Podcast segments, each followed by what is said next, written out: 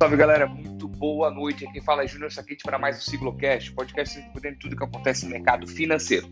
Vamos para o nosso call de fechamento, dia 20 de janeiro de 2021, quarta-feira. Quarta-feira? É quarta-feira. Meio perdido na semana, meio perdido nos dias da semana, achei que era terça.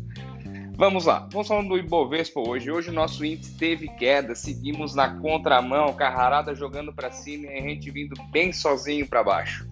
Fechamos em queda de 0,82 com 119.646 pontos e o volume financeiro negociado em 28,08 bilhões de reais.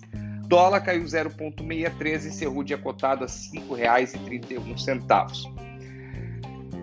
Começar a falar um pouquinho do porquê caiu. Hoje foi puxado novamente pelas blue chips, aí bancos lideraram as quedas, Petrobras e Vale e por aí vai. Quando esses mexem, o índice vai lá para baixo. Esse dia, até, esse dia até ouvi um podcast, eu não lembro qual, nenhum episódio.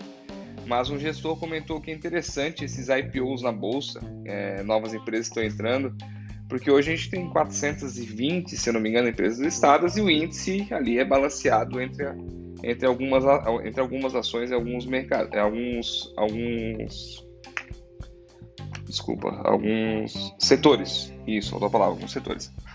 Quanto mais ações entrarem na bolsa, mais mais vai ser pulverizado esse, essa carteira teórica a qual movimenta nosso índice. Então vai ser vai ser, vai ser positivo para a gente. Então vai ser, mais, vai ser mais pulverizado. Então, às vezes, supondo daqui a 5, 6, 7 anos, 10, quando tiver 1.000, 1.500 empresas na nossa bolsa, ou quem sabe tiver uma outra bolsa no Brasil, é... às vezes a queda de Petrobras, Vale e bancos pode não significar tanto quanto significa hoje. Mas nosso cenário hoje atual. Isso é uma, uma ideia que eu ouvi, achei interessante até compartilhar com vocês que nos escutam diariamente.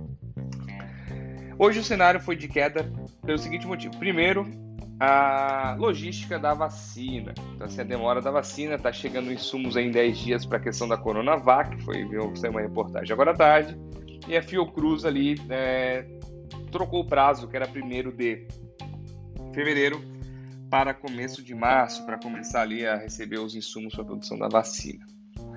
Isso, isso prejudica porque agora, agora a questão é essa: vamos imunizar o quanto antes. Quanto antes imunizar, quem chegar primeiro a 70% da população imunizada consegue liberar as economias e vida que segue total. Então agora essa pegada, como a gente vinha comentando até no ano passado, que a logística da vacinação ia começar a refletir na, no mercado, nas, nas bolsas quanto a isso. Outro ponto. É... Já saiu a Selic, tá? É, já vou explicar o que saiu a notícia agora. Mas o mercado aí previu que ia ser tirado o Ford Guidance, que é a prescrição futura aí da, da Selic. Então, isso dá, dá margem para eles aumentarem a qualquer reunião. É, falando um pouquinho do histórico da Selic, faz quatro, quatro reuniões do Copom, que é feita a manutenção da taxa, se mantém a 2% depois de nove cortes seguidos. E o presidente do Banco Central, Roberto Campos falou: ó, se a inflação pressionar, a gente vai tirar o Ford Guidance. Aí fica mercado e vai, fica assim, fica a próxima reunião. Pode ser que aumente, pode ser que diminua. Diminuir eu acho bem provável, mas pode ser que aumente mais rápido do que esperado.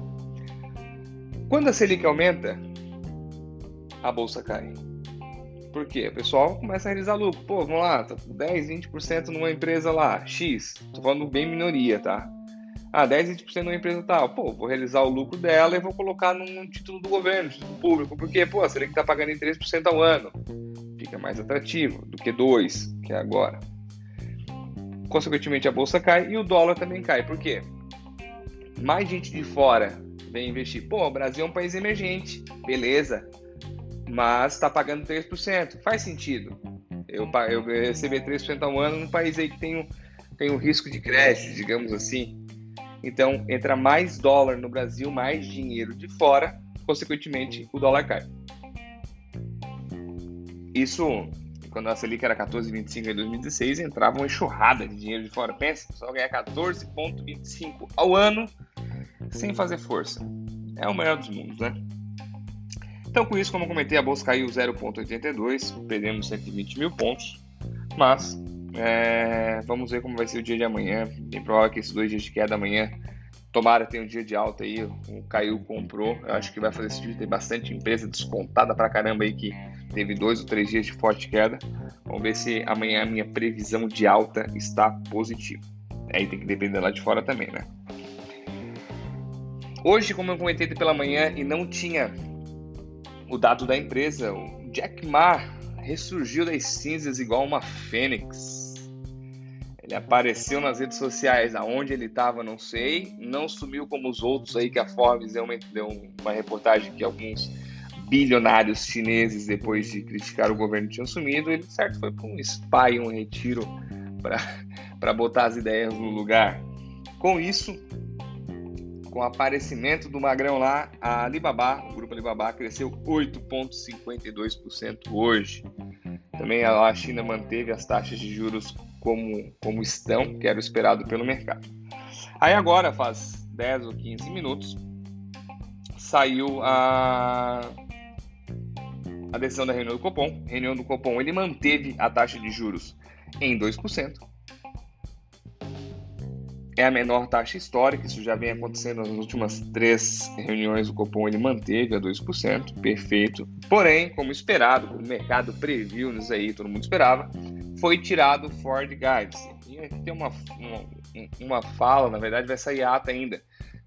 Mas o que, que diz? Que a autoridade se compromete a não elevar os juros enquanto as expectativas e projeções de inflação de seu cenário básico se mantiverem abaixo do centro da meta no horizonte relevante. Desde que o regime fiscal seja mantido e as expectativas de longo prazo permaneçam ancoradas.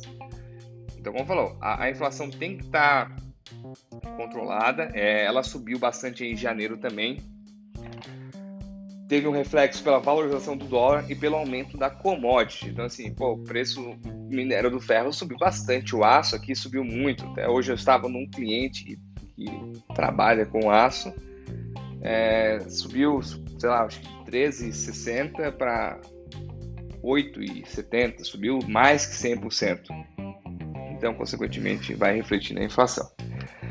Então, como esperado, agora vamos torcer.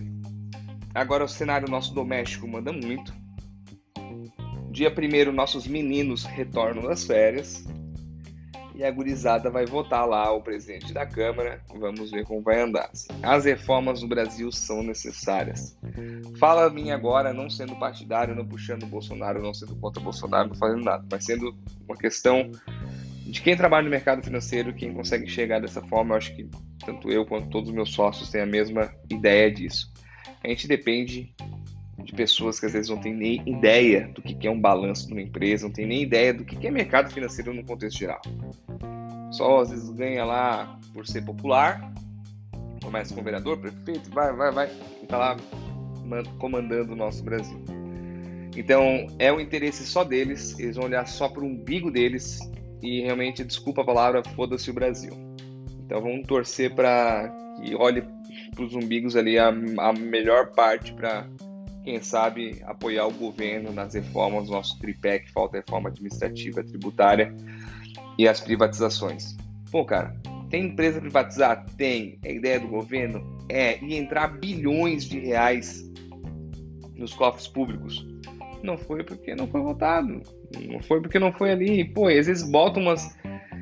Bota umas votação nada a ver com nada, uns projetos nada a ver. Nada a ver o cu com a calça, mas beleza. Deixamos assim, vamos aguardar ali até o dia primeiro que nossos menininhos voltam de férias. E aí sim a, a chapa vai esquentar e a volatilidade vai aumentar. Aguardo vocês no nosso Morning Call de amanhã, por volta das 9 horas. Nos sigam nas redes sociais, Instagram, arroba Investimentos, nosso canal no YouTube, Siglo Investimentos, ativa o sininho que sempre vai ter notificação por lá. E vai ter um episódio bônus aí no podcast, tá? Um episódio que bombou aí, um, um negócio aí que bombou final do ano. Tem muita gente que não conhece, acha que conhece, mas não conhece. Então a gente vai tirar todas as dúvidas sobre esse tal tema a gente vai publicar essa semana sobre o que, que é. Um forte abraço e até amanhã.